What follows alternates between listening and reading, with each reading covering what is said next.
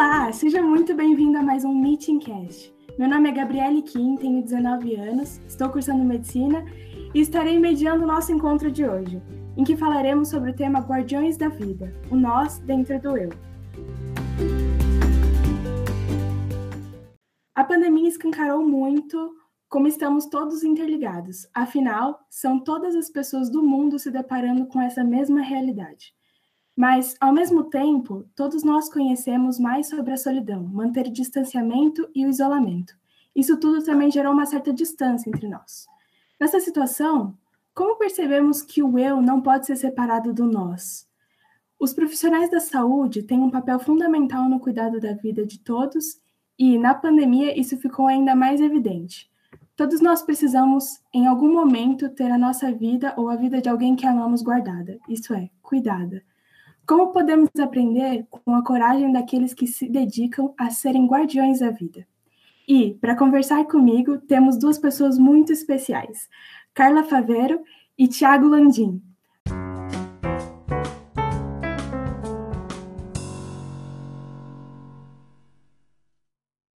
Acho que podemos começar com uma apresentação. Contem um pouquinho de vocês e sobre o que fazem. Bom, meu nome é Carla, é, eu sou enfermeira, né? Eu já sou enfermeira já. Eu tenho 23 anos de formada, comecei como técnica de enfermagem. Hoje eu sou enfermeira.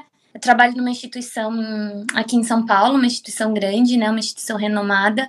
Então, já faz alguns anos que eu tô lá, já vai indo para 12, 13 anos que eu tô trabalhando lá. E aí agora eu me deparei com essa questão do Covid, né?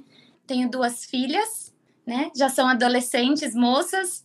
E é isso, acho que é isso, né? Acho que principal é isso. Perfeito. Ti? Prazer te conhecer, Carla. Prazer. Bem, eu sou Tiago, é, eu sou médico, faço residência em medicina de família e comunidade. É uma especialização com duração de dois anos e no início da minha especialização nós entramos em pandemia. Eu estou inserido no serviço territorial, uma clínica de bairro, que aqui a gente chama de unidade básica de saúde, na periferia da zona oeste de São Paulo. Cada moradia da região tem uma equipe de referência com médico, enfermeira, técnicas de enfermagem, agentes comunitários de saúde. Eu integro uma dessas equipes, atendendo os pacientes que estão inscritos, com a supervisão de duas médicas mais experientes. Atendo pessoas de todas as idades, com ou sem doenças, de todos os gêneros, cores, orientações sexuais, de todas as classes econômicas, graus de escolaridade. Então, é uma população muito diversa. E trabalho em conjunto com profissionais esses profissionais da equipe, psicólogo, nutricionista, fonoaudiólogo, fisioterapeuta, terapeuta ocupacional, assistente social, dentista, farmacêutica e psiquiatra. Então, fazemos um grande esforço para compreender a pessoa como um todo, nos vários aspectos que afetam a vida, a saúde e a doença. Então, é um pouco explicando o que, que eu faço. E eu sou de Salvador, nasci em Salvador, me mudei para São Paulo para estudar, fazer a faculdade, e agora estou fazendo a residência. E é isso, não nossa, você falou muita coisa, eu falei nada. então, vou reformular, vou só complementar. Muita coisa dele, eu vou complementar. Né, eu sou, eu, na verdade, eu sou enfermeira pediátrica, eu tenho especializações pediátricas, eu tenho especializações adultos, mas eu tenho especializações pediátricas. E com a pandemia, né, a, graças a Deus, as crianças dessa vez não foram afetadas, porque geralmente são as primeiras a serem afetadas. É, eu fui transferida já faz um ano e meio para UTI adulto, para UTI de Covid. Então, assim, não foge da minha área, mas foi um desafio novo, né? Aprender a lidar com tudo, tudo isso que veio junto com a pandemia, né? Então, acho que agora eu me senti mais completa conversando com você, assim. Ai, nossa, particularmente eu tô muito lisonjada porque eu admiro muito vocês dois. Ah, é, tem uma pergunta: como foi a realidade de trabalho para vocês durante esse tempo de pandemia? Eu acho que assim, né? Quando a pandemia começou, foi um, né, foram muitas incertezas, sem saber o que ia acontecer. A gente teve que aprender a lidar com o novo, né? Aprender a lidar com a vida e com a morte todos os dias, porque no começo não se entendia o que estava acontecendo, não se sabia tratar a doença. Então a gente perdeu muita vida, teve muitas vidas foram ceifadas, né, por conta da doença. Então, aprender a lidar mesmo com o novo, aprender a lidar com as pessoas, porque o medo ele era constante, tanto dos familiares, dos pacientes, né, quanto da própria equipe. Então a gente tinha equipes que se recusavam a ficar nas UTIs de Covid, né? Elas não queriam ficar, era o medo. e a gente tinha que respeitar. Então a gente tinha que ver quem aguentava mais aquela situação, quem mais forte e que, que ficaria ali na linha de frente, né? Porque daí a gente começou a ser reconhecido como linha de frente, né? A gente sempre teve um trabalho duro, o doutor Tiago né, pode confirmar isso, a gente sempre trabalhou muito duro, mas a gente não tinha o reconhecimento. Então, acho que a pandemia ela teve o seu lado muito ruim, muito ruim mesmo, muito triste, porque a gente teve que lidar com a tristeza todos os dias, Tivemos várias alegrias, mas as tristezas, eu acho que nesse primeiro momento elas sobressaíram. E a gente foi reconhecido o que a gente não era antes. Então, eu acho que com a pandemia isso foi o lado bom, né? Reconhecer a área da saúde, reconhecer o médico, reconhecer a enfermagem, reconhecer a fisioterapia, a equipe multi, né, em geral. Mas foi muito difícil, muito difícil mesmo, porque era o medo da doença, a gente não sabia o que a gente ia levar para casa, o quanto esse vírus né? É, ele era transmissível, então a gente teve que lidar com todos esses medos e incertezas, né? E reaprender, reinventar, a gente teve que reinventar muita coisa. Eu acho que isso foi, foi o que mais marcou. Sim, interessante você falar essa questão, Carla, da, no início sobressair a tristeza, né? Porque, o que eu tinha pensado para falar para vocês é algo nesse sentido também, porque no início, também para mim, esse contato direto com a realidade, né, teve um momento de muita dureza de encontrar essa realidade, né? Então, quando a gente está próximo da vida das pessoas, a gente pode ver como elas são afetadas por questões que estão além do nosso controle. Então, pobreza, violência. E durante a pandemia, esses mares se tornaram ainda maiores. É, com o desemprego, as famílias confinadas no, meio, no mesmo ambiente, pessoas também perderam seus pontos de apoio.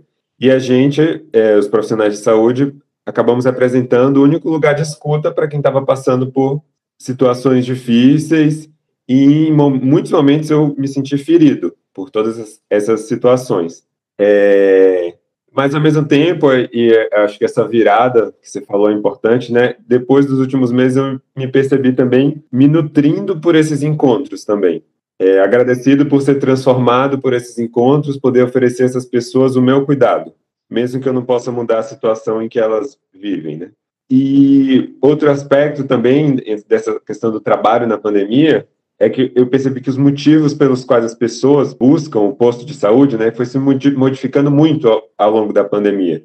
E além das tarefas que eram necessárias para o funcionamento do serviço. Então, essa mudança, essa incerteza, é, eu, eu, eu tinha pensado a mesma coisa, estar diante do imprevisível. Porque de um dia para o outro, tudo pode mudar modificar toda a dinâmica de trabalho, e a gente foi se acostumando com isso, né? Então, no início foi aquele choque, as pessoas, no meu serviço, muitas pessoas pararam de buscar o serviço de saúde, né? Mas logo as, eles foram se dando conta que as outras necessidades de saúde continuavam existindo e não podiam ser negligenciadas, né? Mas apesar disso, até hoje eu atendo pessoas que falam que por conta da, a, da pandemia foram adiando, adiando a ida é, por mais de dois anos, né? Então, tem sido uma luta para garantir que o acompanhamento e cuidado de quem está com Covid, sem afetar a segurança das pessoas que não estão com Covid, têm outras necessidades também de saúde, que muitas vezes também são muito vitais, né? É, eu acho que nos, né, você trabalha no serviço público, né? Eu acho que eu trabalhei muitos anos no SUS, sabe que o SUS tem uma outra realidade, né? Então, existem pessoas muito doentes que precisam realmente do SUS, que só tem aquilo lá. É, já no, no, hospital particular, na instituição particular que eu trabalho hoje, a gente percebe um pouco diferente, né? Que você falou da questão de não ir para o, o hospital. E a gente percebe como caiu o número de, de atendimentos, né? Você tinha muitos atendimentos referentes a padrões respiratórios, né? Queixa da gripe e tudo. Mas caiu demais o que a gente tinha de, de atendimento, que seriam por bobagens, né? Não, não falando que as pessoas vão por bobagem, mas que eram menos graves, menos necessários. Então aí a gente até para e pensa, será que as pessoas vão realmente no hospital porque elas precisam ir para o hospital? Né? Então trouxe várias, várias questões também, né? Essa questão da pandemia, de, de trabalhar em pronto-socorro, de... Então, assim, eu vi aqui na UTI, a gente realmente tinha pessoas que estavam doentes, que precisavam estar lá mesmo, né? Então, como mudou o cenário, né? E aí eu acho que do SUS acabou atrasando alguns tratamentos, mesmo que é muito triste, né? muitos pacientes ficaram, né? Acho que principalmente paciente que tem a questão do câncer, né? O tratamento oncológico, eu acho que atrasou muito a vida deles também, né? Pela essa questão da pandemia, pelo medo, como você falou, o medo de ir até o hospital. Então, acho que a gente viu essa grande diferença, tanto no SUS quanto na instituição particular. E mesmo conversando com outras colegas, é, a gente falava disso, né? Que o quanto que diminuiu o atendimento nos hospitais. A gente tinha um pronto-socorro cheio, mas eram queixas relacionadas ao Covid, né? Não era, você não tinha dor, dor nas costas, né? Ah, uma lombalgia, porque eu caí. Foi muito diferente mesmo, teve um, um padrão diferenciado.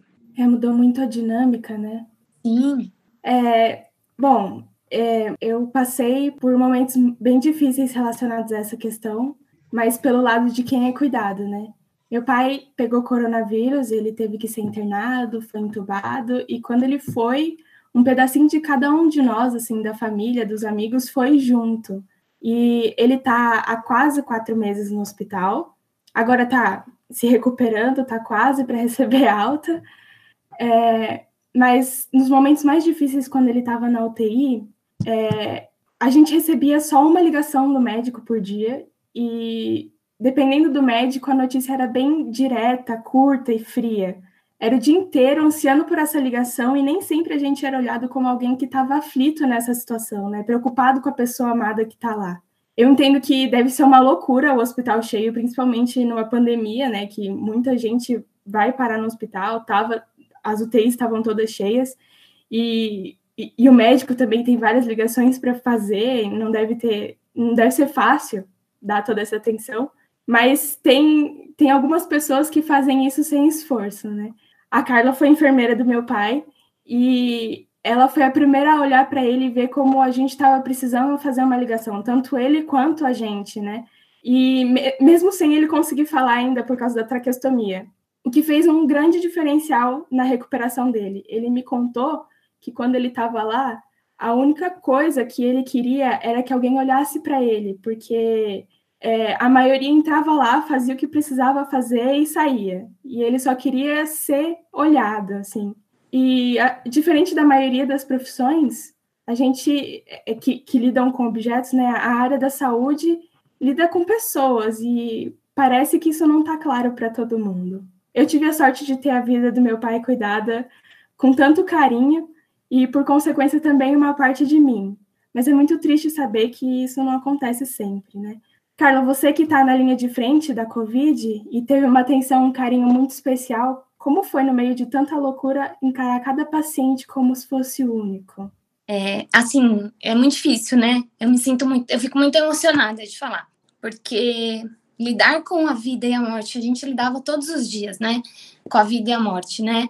Então tinha dias que você tinha o paciente bem e você tinha a morte ali. É, o seu Jorge foi um, um, paciente muito querido, né? Como todos.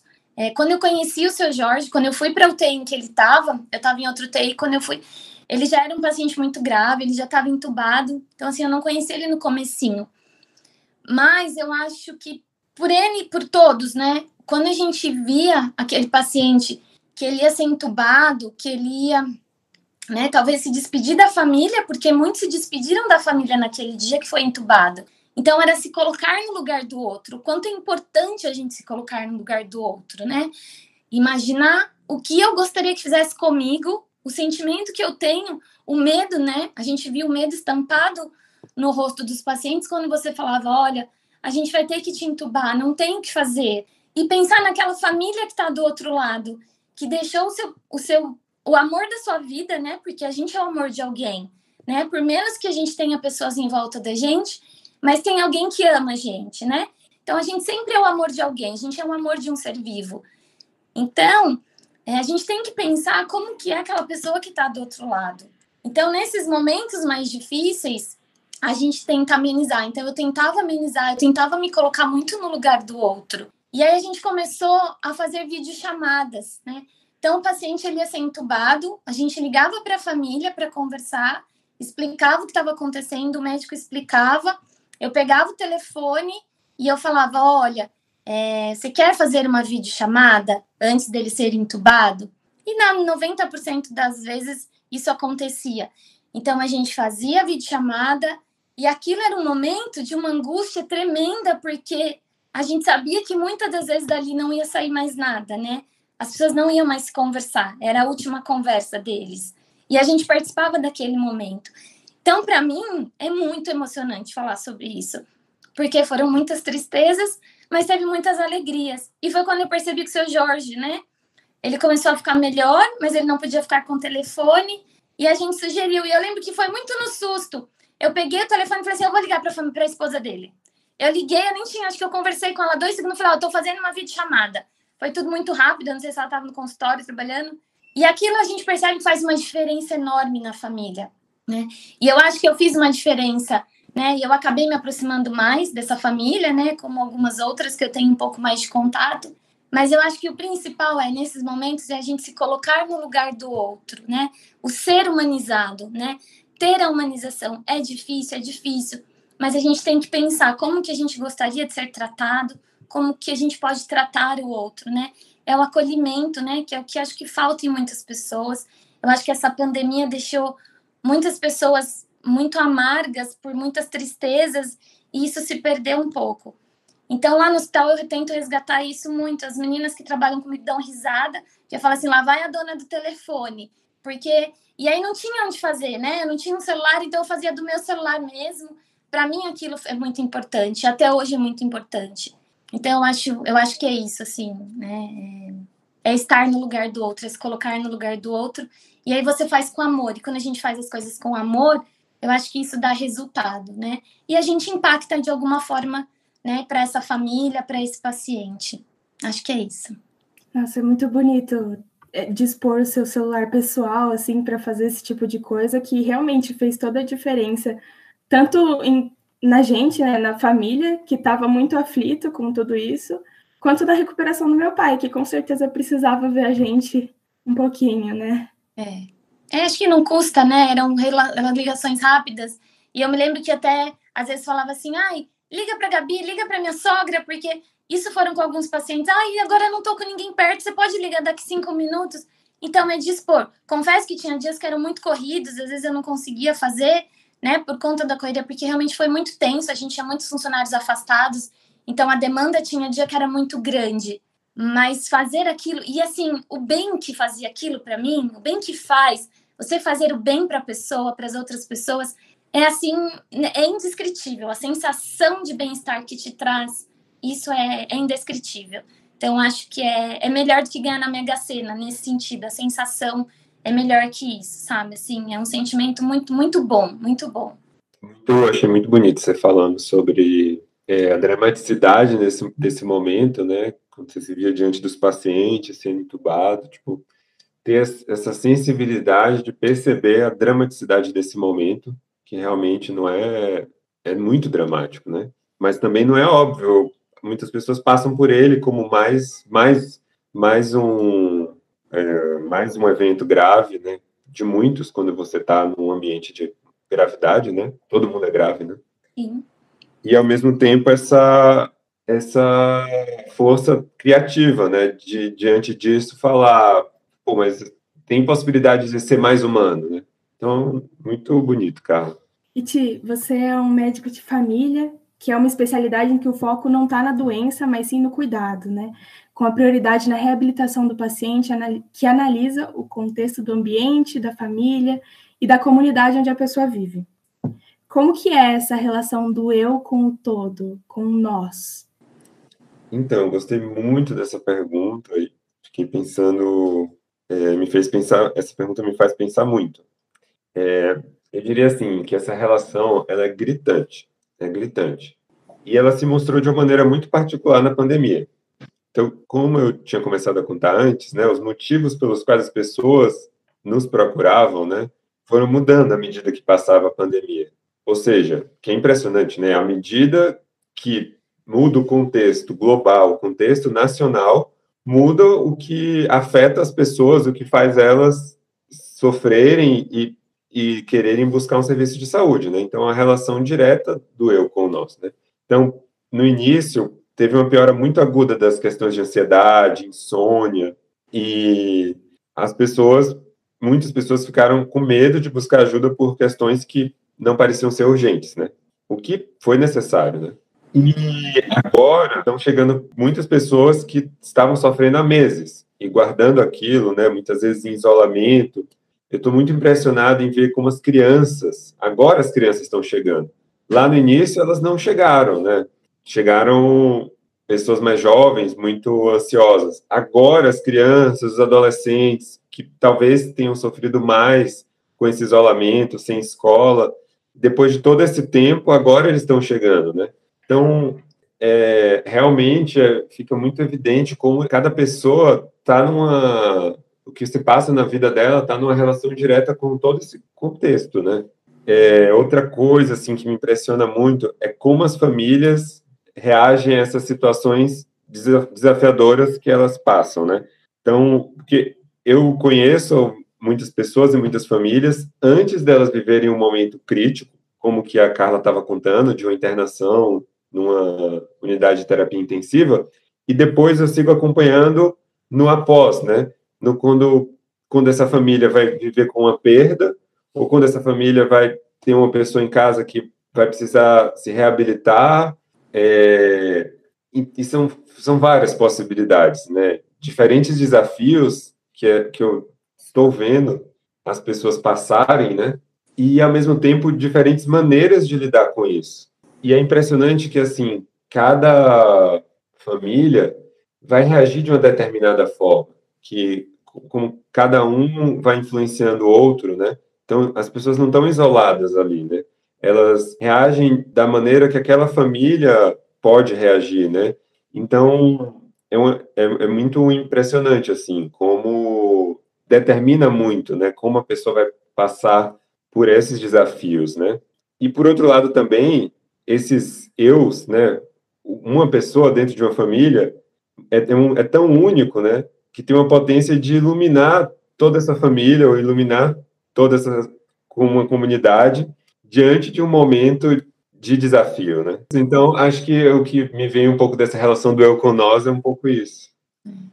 Eu acho que, vindo de encontro ao que você falou, né, Tiago, essa questão da reabilitação é muito difícil para a família, né? Porque a família, ela entrega no hospital, geralmente, né, em 90% dos casos a gente viu, o paciente, ele entra conversando, falando, e aí, como por conta de visitas que não podem acontecer, ela, o paciente ele fica grave, ele é entubado, ele fica meses, né? Ele passa por todo aquele processo. A família não acompanha isso e quando a gente devolve esse paciente para a família, ele tem sequelas, ele é tracostomizado, ele tem lesões que são, né, muito difíceis de, de não acontecer dentro de um, de um cenário ruim, né, quando você tem um paciente muito grave. Então, acho que o, é o que você falou, a família enfrentar isso é muito difícil, né? Porque volta a falar, a gente, ele entrou conversando, andando, e ele sai sequelado, dependente, né? E aí, quando a gente vai né, mais para sua realidade, é muito mais difícil você fazer uma reabilitação. Né? Então, a família tem que ter muita, tem, tem que ter, ter uma estrutura, né? Muito grande. E aí entra a questão que esse pode ser uma mãe de família, um pai de família. Essas crianças ficaram isoladas e aí elas veem o pai ou a mãe chegando dessa forma então, é, é um conflito mesmo, né? Acaba gerando N ansiedades, N problemas. Hoje a gente vê que a questão da depressão, da ansiedade, ela tá aí, né? Na beira de, de, todos, de todas as portas, né? Ninguém tá imune dessa, né, desse momento ruim. E, ao mesmo tempo, como, como eu estava falando, muitas vezes, é, diante de uma situação difícil, uma pessoa é, ajuda a iluminar essa situação da família, né? Ajuda a família a passar por essa situação de uma forma menos sofrida. E muitas vezes é a, a pessoa que a família menos espera, a pessoa que a família está mais preocupada, a criança, o jovem, que a gente está mais preocupado que vai sofrer, às vezes é aquela criança que vai, ou aquele jovem que vai iluminar essa situação, né? Então, é, é, é isso, essa relação íntima, né, do eu com o nosso. E, e eu, outra coisa nesse sentido é que, diante de todas as situações, né, muitas vezes isso vai é, se manifestar na pessoa, às vezes até em algo que ela está sentindo e que a gente está acostumado a pensar sempre como, como se tivesse uma doença orgânica por trás, né? Então tem alguma coisa de errado com o meu corpo, né? E muitas vezes é um reflexo de toda uma situação familiar, uma situação, um contexto nacional e global, né? Mas principalmente a familiar é muito intensa essa relação.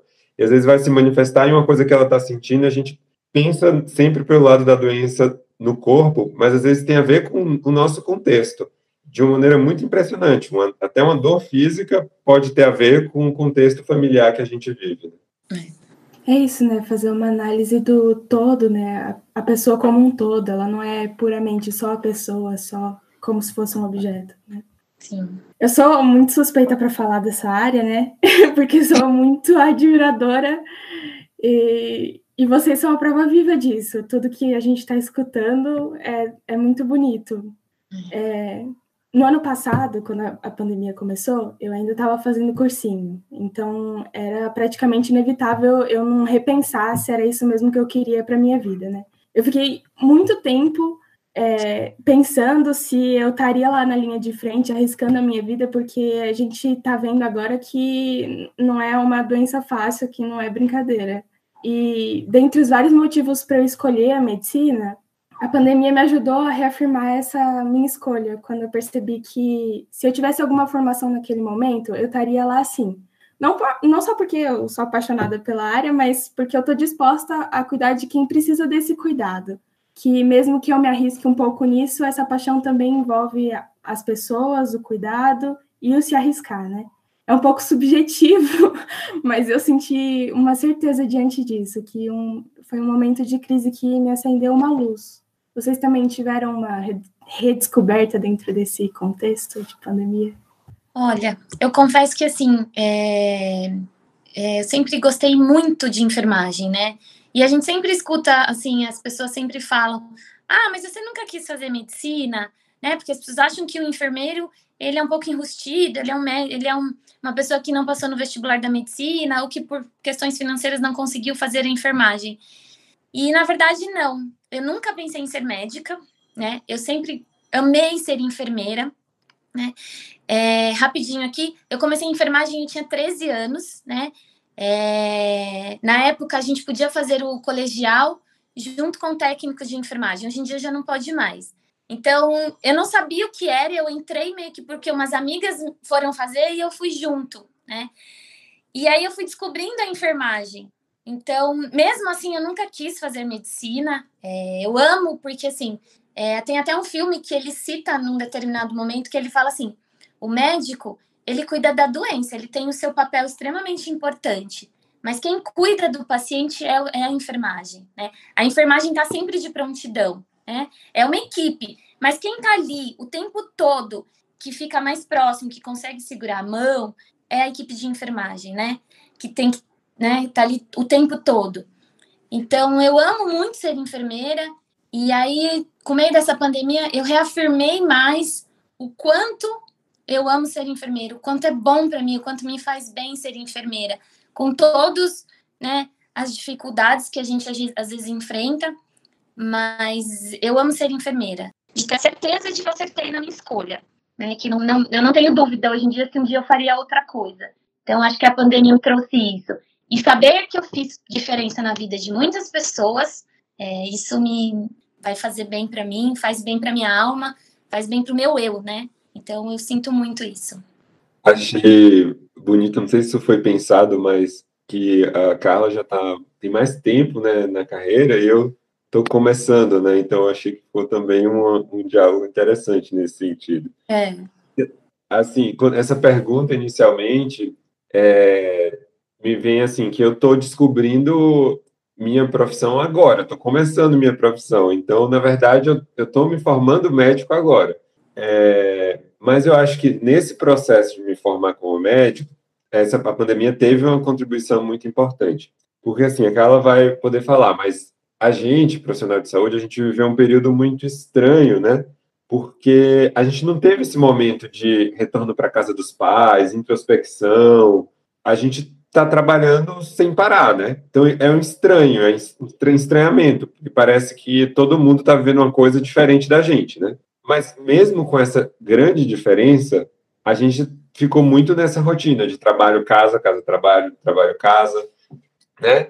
E aí acho que chegou um momento para mim que eu, eu tive que ficar diante dessa da questão assim, é, caramba, é, ou eu eu estou aproveitando a vida no momento que eu estou trabalhando, ou então eu vou ficar me sufocando, né? Porque vai ser sufocante, porque é a maior parte do meu tempo e, e é onde eu estou mais em contato com a realidade, né? Então, isso foi um, um, momento muito marcante que me ajudou a perceber, me ajudou a olhar como eu podia viver esses momentos de maneira que eu, eles fossem realmente para mim, sabe? E eu acho que foi muito marcante nessa, nesse processo de tornar médico, sabe? Eu acho que fortalecimento com toda a equipe, né? Porque a gente passava, eu, eu me lembro que bem no começo, né? Acho que você tanto quanto, é, a gente trabalhava, chegava a trabalhar 14, 16 horas incansáveis porque não tinha gente. E era uma equipe toda ali junto, né? Era médico, era enfermeiro, era fisioterapeuta. Então a gente cria um vínculo, né? A gente cria, porque a gente passa mais tempo com essas pessoas do que com a própria família da gente, né? E na pandemia a gente acabou se afastando das famílias por medo também. Então eu acho que para você, não sei se você teve esse sentimento de né, fortalecer o vínculo com as pessoas. E algumas pessoas que eram mais distantes hoje são mais próximas porque a gente passou por muitos momentos difíceis juntos, né? Então, isso fortaleceu um vínculo, fez com que as pessoas se aproximassem muito, porque a gente só tinha aquelas pessoas para se aproximar, né? Então, era o momento, eram as pessoas que a gente chorava junto, mas que a gente também ria junto. Isso segue até hoje, é com uma proporção um pouco menor, né? Lá no começo, né, o ano passado foi aquele boom mesmo. Então, acho que esse fortalecimento de vínculo, acho que também fez muita diferença, né? Não sei se você tem essa percepção. É, eu acho que Sim, acho que para mim também, assim, foi, foi um momento de fortalecer esses vínculos com os colegas de trabalho. Bom, é, assumir essa responsabilidade de guardar uma vida, de cuidar não só do paciente, mas também por consequência da, da sua família, exige muita coragem. Como que é isso para vocês? O que dá esse ímpeto? Por que, que isso tudo vale a pena? E aí? Pode falar, Thiago. Ah, esse é um tema que eu acho muito. que para mim, assim, é um privilégio, sabe? É um privilégio para mim. Imagina, já é bacana conhecer uma pessoa. Imagina conhecer ela e a família toda dela. Então, eu me sinto muito privilegiado no meu trabalho. Porque eu, quando eu atendo o pai, a mãe, a avó, a tia, o irmão, o filho, o neto. E é isso. Então, a primeira palavra que vem é privilégio, gratidão. E vai desenvolvendo um vínculo, né, que vai, vai além da pessoa, né, e um conhecimento dela também que vai além dela. É, e sim, é uma responsabilidade muito grande, né. Por isso a gente não trabalha sozinho, né. A gente acabou de falar dos vínculos, né. A gente não trabalha sozinho, a gente trabalha em equipe e não trabalha só com uma visão de uma profissão, é um trabalho multiprofissional. É, e a gente está sempre buscando se, se atualizar, se preparar, se tornar mais capacitado e falando quando tem dúvida, né? E então é isso. Para mim, eu acho que é um privilégio e uma gratidão poder tá, cuidar não só de uma pessoa, mas de toda a família dela, sabe? Eu acho que o reconhecimento, né, é de ter a sensação de ter feito, né, um bem, de tar, de ter cuidado daquele paciente, de ver ele indo para casa, de ver ele né? Ele até a gente se despedir, o agradecimento, né? O agradecimento da família, o reconhecimento por todo aquele trabalho, eu acho que isso é, é fundamental, né? É o que nos dá, nos dá força para seguir, né? É, pensar que, que virão próximos, né? Que podem acontecer outras pandemias, outras coisas podem acontecer, né? A gente não está livre de nada, né? Isso foi, essa pandemia foi uma prova de que tudo pode acontecer então, isso dá muita coragem para gente, a gente seguir, né? Para mim seguir, saber que eu estou fazendo bem, saber que eu fiz a diferença, né? É, fazer com amor, essa coragem me traz, me traz o amor também de, de cuidar, né? E foi o que o Thiago falou, a questão do, da família, né? Você acaba se envolvendo com as famílias, não tem como, é difícil você não se envolver com a família. Então, acho que que é esse sentimento mesmo, assim, né? De amor ao próximo mesmo. É muito bonito, né? De sentir o abraço e se sentir abraçado também, né? A pandemia nos deixou um pouco distante dos abraços, né? Então a vontade de abraçar as pessoas é, é complicada, assim. Eu sou uma pessoa, vocês já perceberam, eu falo muito, né? É, eu tenho muito contato, eu gosto de, de contato das pessoas. Então, confesso que eu sofro um pouco com esse distanciamento. É, eu também. essa questão do abraço, porque eu estava pensando essa questão da que é isso, estar junto nesses momentos, né? Tanto, tanto quando uma pessoa volta para casa e a família se vê no momento onde tudo é novo, tem muitas dúvidas e precisa de apoio, né? Quanto estar tá junto da família no momento em que é, ela tem a possibilidade de perder alguém, conversar sobre como pode ser isso, quais são os medos que cada um tem, poder ouvir cada um da família, conversar um pouco sobre como vai ser esse momento e, e depois aquela aquela família poder dizer que se sentiu tranquila depois de poder ter conversado sobre isso e que com certeza passou por esse momento de uma maneira muito melhor do que se ninguém tivesse conversado com ele sobre isso, sabe? Então, realmente, isso é muito marcante. Sim, é, é o acolhimento. Uhum. É, a gente acaba sofrendo um pouco nesse distanciamento. É, acho que como foi falado aqui, né, muitas vezes a gente está sempre olhando para o outro, né? O profissional da saúde é alguém que sempre está se colocando no lugar do outro. É, bom, e aí diante desse olhar sempre para alguém externo, com, o que é a coragem de dizer eu nesse dia a dia? Onde, onde que vocês se fazem presente nesse, nesse momento? Difícil, né? É, eu acho que em todos os momentos, né? Eu vou, eu vou me sentir é, agora mais, né? Mas sempre vou me sentir eu. É, às vezes a gente tem nossos momentos de ir pro cantinho, de chorar, né? De, de tristeza, de chegar em casa e tomar um banho e estar tá embaixo do chuveiro e realmente desabar, né? Mas eu acho que isso é importante, né? Fazia bem, a gente deixava aquela energia negativa ela ir embora e a gente renovar e saber que no dia seguinte, né, mesmo depois de uma noite mal dormida, porque a gente carrega aquilo, a gente fica pensando como foi o dia.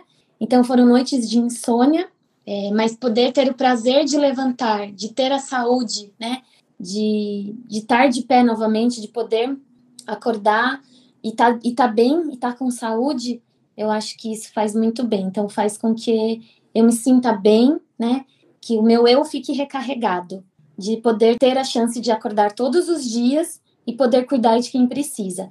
Isso faz o meu eu ficar muito bem. Nossa, Carla, que resposta bonita. Agora eu nem sei o que eu falo. Ah, imagina. É, como, como a Carla falou, também eu achei uma pergunta muito difícil, né?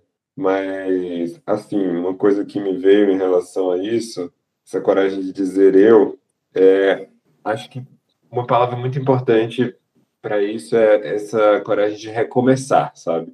O dizer eu, para mim, é esse recomeçar a todo dia, a toda todas as vezes que a gente acha que a gente já entendeu tudo e, e que o outro está errado e que é, eu que vou resolver as coisas com minha capacidade e de lembrar que não é por esse caminho, sabe? Não é por isso que eu tô ali. E, e poder estar diante de um outro, sabe? E aí são esses momentos que eu consigo realmente dizer eu, pelo incrível que pareça, né? É estranho esse momento que a gente se abre dos nossos preconceitos, das nossas é, ideias e tá realmente diante do outro é também o momento em que eu mais digo eu, de maneira mais verdadeira, sabe? Porque é isso, a verdade do meu eu não aparece aparece nesse momento, quando eu sou ali, quando eu tô ali de verdade estou é, ali de verdade fazendo o que eu estudei para fazer, né? Que, que é estar tá ali pelas pessoas, né? Tá ajudando elas nessa, nesse momento, de um momento de sofrimento, né? É bonito, é como fazer uma poesia sobre a natureza. Você está falando sobre a natureza, mas ali dentro você está se colocando dentro da poesia, né? Eu acho que é uma analogia parecida. É que eu acho que as pessoas também, né, é, elas veem a gente como fortalezas, né? E a gente tem os nossos medos, as nossas angústias, né? Então é, é complicado. Então, assim, é, é o que eu falei: a gente levantar e, e cabeça erguida, porque a gente também tem as nossas dificuldades, né? A gente enfrentou muita coisa também. Mas é, eu sempre penso muito na minha equipe, né? Que assim, eu sou meio que a base da minha equipe também. Então, se eu desmoronar, a minha equipe vai desmoronar comigo, porque elas não vão ter alguém que vai estar tá lá né, instigando elas é, a organizar. Então, eu acho que se eu sair, se eu, se eu desabar, elas vão desabar também. Então, com que eu me fortaleça me fortaleça, desculpa, a cada dia, né? É, é por eles também, né? É por ter uma equipe que está sempre comigo ali, né? Pensando em todos, no médico, no, na físio, na, nos técnicos de enfermagem que trabalham comigo, e eles me veem como uma fortaleza, que na verdade eu não sou, né? Eu tenho os meus medos, eu choro, né? Mas a gente se segura para a gente carregar essa equipe. Então é isso que, que ajuda bastante, né? Que, que, que nos dá força, né? De continuar. Uhum. E você falando, eu lembrei da, da minha equipe também, né? Várias pessoas muito especiais que que eu acho que fazem esse papel que você faz para sua equipe, que fazem esse papel para mim de me dar sustento, sabe? A gente é base, né? A gente precisa, né? A gente é meio que a organização, né? Dali, porque tudo, né? Sempre tem alguém que é o ponto-chave, né? Que é aquela referência, né? Então, lá, né? Eu falo por mim, onde eu trabalho, eu sou um pouco da referência disso. E aí a gente tem que organizar. Então, a gente, eu carrego, não sou insubstituível, ninguém é insubstituível, isso eu aprendi na vida, mas eu percebo que eu faço a diferença lá. Então, e a minha equipe maravilhosa, amo todos de paixão, né? É, trabalho com eles, falo para eles isso todo dia, que se os pacientes vão bem, não é, é porque todos estão ali, todos estão trabalhando por um bem comum, que é o paciente, que é mandar ele para casa, né? A gente fica muito feliz quando ele vai embora, a gente dá adeus mesmo e fala assim: Eu espero que o senhor não volte, ou que a senhora não volte, porque é para não voltar mesmo, né? Porque a gente sabe que aquele ambiente não é o melhor ambiente de estar, né? Então é para não voltar mesmo, é tchau eterno. Ai, gente, eu já estava muito emocionada já antes de ouvir vocês. Agora, então, é, queria agradecer pela disponibilidade de vocês. Infelizmente, nossa conversa está chegando ao fim. Que pena. É, mas, com certeza, isso acrescentou muito na minha vida e na, aposto que também na vida de quem está ouvindo agora. É, não sei se vocês querem falar alguma coisa. Eu queria agradecer, de verdade, é, agradecer a lembrança, né? Eu acho que se eu fui lembrada num momento importante, né? Quero participar de uma coisa importante. Eu acho que eu fiz o, né? Eu fiz o meu papel correto e eu acho que eu fiz a diferença, né? Fui, fui reconhecida. Isso vai ser uma coisa que eu vou levar para a vida. Vou sempre lembrar. Então agradeço muito mesmo. É, se tiver outras chances, pode me chamar, que eu adorei isso aqui, adorei fazer parte né? Tava um pouquinho nervosa no começo, mas depois a gente começa a falar, falar, falar, e aí vai dar tudo certo. Então, de verdade, eu queria agradecer, né? É, dar um beijo, queria abraçar vocês, conhecer vocês pessoalmente. Quem sabe um dia a gente possa se reunir pessoalmente, né? e aí conhecer cada um de vocês foi muito muito importante para mim, fez muito bem para mim estar aqui hoje também conversando com vocês, trocando essas experiências. É, eu queria agradecer também, primeiro a Carla e a Gabi por me convidarem também, permitir encontrar essa história que realmente vocês relataram que é muito bonita mesmo, e fazer um pouco parte desse, desse momento foi tão bonito, né? E agradecer pelas perguntas que me fizeram pensar muito, né? Também por terem pensado em mim, né? Porque eu vejo que vocês pensaram em mim por essa medicina que é muito recente, que é a medicina de família, e quando a gente fala da relação do eu com nós, é algo que essa, essa especialidade realmente busca é, olhar para isso, né? Então, eu fiquei muito comovido de vocês terem pensado em mim, por verem que eu, na minha, no meu caminho de me formar médico, estou querendo olhar para isso, estou querendo aprender sobre isso, né? Isso está na minha prática. Então, foi muito bonito para mim, realmente, estar tá aqui, poder conversar com vocês sobre essas coisas que me interessam muito. E é isso, fiquei muito contente também com encontrar a experiência de, da Carla num cenário completamente diferente do meu, mas que ao mesmo tempo a gente teve tanta coisa em comum, né? Então... Sim, sim, acho que é, acho que foi muito bacana isso. Acho que se fosse da mesmo, a mesma linha de trabalho, talvez não tinha sido tão enriquecedor. É isso, muito obrigado. Obrigada. Ai, gente, eu que agradeço. Agradeço demais vocês terem topado a conversa. E então a gente fica por aqui. Até a próxima.